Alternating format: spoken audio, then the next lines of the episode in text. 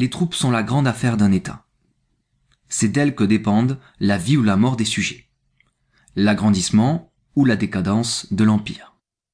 Ne pas faire de sérieuses réflexions sur ce qui les concerne, ne pas travailler à les bien régler, c'est montrer une trop grande indifférence pour la conservation ou pour la perte de ce qu'on a de plus cher. C'est ce qu'on ne doit pas trouver parmi nous. Cinq choses principales doivent faire l'objet de nos continuelles méditations et de tous nos soins. Semblables à ces fameux artistes qui, ayant entrepris quelques chefs-d'œuvre de leur art, ont toujours présent à l'esprit le but qu'ils se sont proposés. Si nous voulons que la gloire et le succès accompagnent nos armes, nous ne devons jamais perdre de vue la doctrine, le ciel, la terre, le général et la discipline.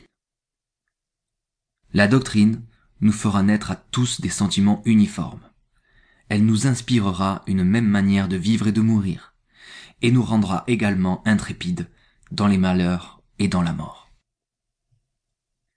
Si nous connaissons bien le ciel, nous ne devons pas ignorer ce que c'est que ces deux grands principes, yin et yang. Nous saurons le temps de leur union et de leur mutuel concours pour la production du froid, du chaud, de la sérénité ou de l'intempérie de l'air. La terre n'est pas moins digne de notre attention que le ciel. Étudions-la bien, et nous aurons la connaissance du haut et du bas, du loin comme du près, du large et de l'étroit, de ce qui demeure et de ce qui ne fait que passer. La doctrine, l'équité, l'amour pour ceux en particulier qui nous sont soumis et pour tous les hommes en général, la science des ressources, le courage et la valeur, telles sont les qualités qui doivent caractériser celui qui est revêtu de la dignité de général, vertu nécessaire pour l'acquisition desquelles nous ne devons rien oublier. Seules elles peuvent nous mettre en état de marcher dignement à la tête des autres. Aux connaissances dont je viens de parler, il faut ajouter celle de la discipline. Posséder l'art de ranger les troupes, n'ignorer aucune des lois de la subordination et les faire observer à la rigueur, être instruit des devoirs particuliers de chaque officier subalterne, savoir connaître les différents chemins par où on peut arriver à un même terme, ne pas dédaigner d'entrer dans un détail exact de toutes les choses qui peuvent servir, et se mettre au fait de chacune d'elles en particulier. Tout cela semble former un corps de discipline dont la connaissance pratique ne doit point échapper à la sagacité ni aux attentions d'un général.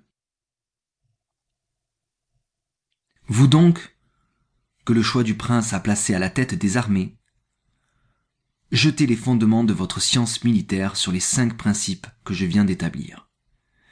La victoire suivra partout vos pas.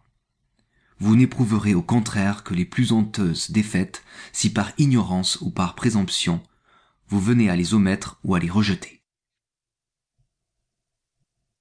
Avec la connaissance que je viens d'indiquer, vous saurez quel est celui qui, parmi les rois qui gouvernent le monde, a le plus de doctrine et de vertu.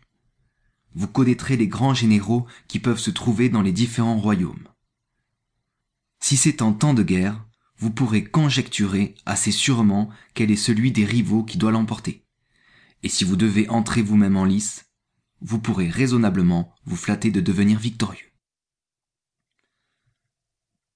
Avec ces mêmes connaissances, vous ne devez point ignorer en quel temps le ciel, la terre seront d'accord, pour favoriser la sortie des troupes auxquelles vous précipiterez les routes qu'elles doivent tenir, et dont vous réglerez à propos toutes les marches.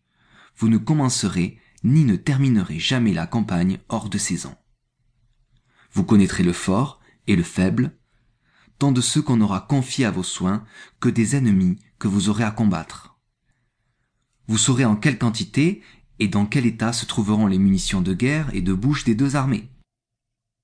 Vous distribuerez les récompenses avec libéralité, mais avec choix, et vous n'épargnerez pas les châtiments quand il en sera besoin. Admirateurs de vos vertus et de votre bonne conduite, les officiers généraux ne se feront pas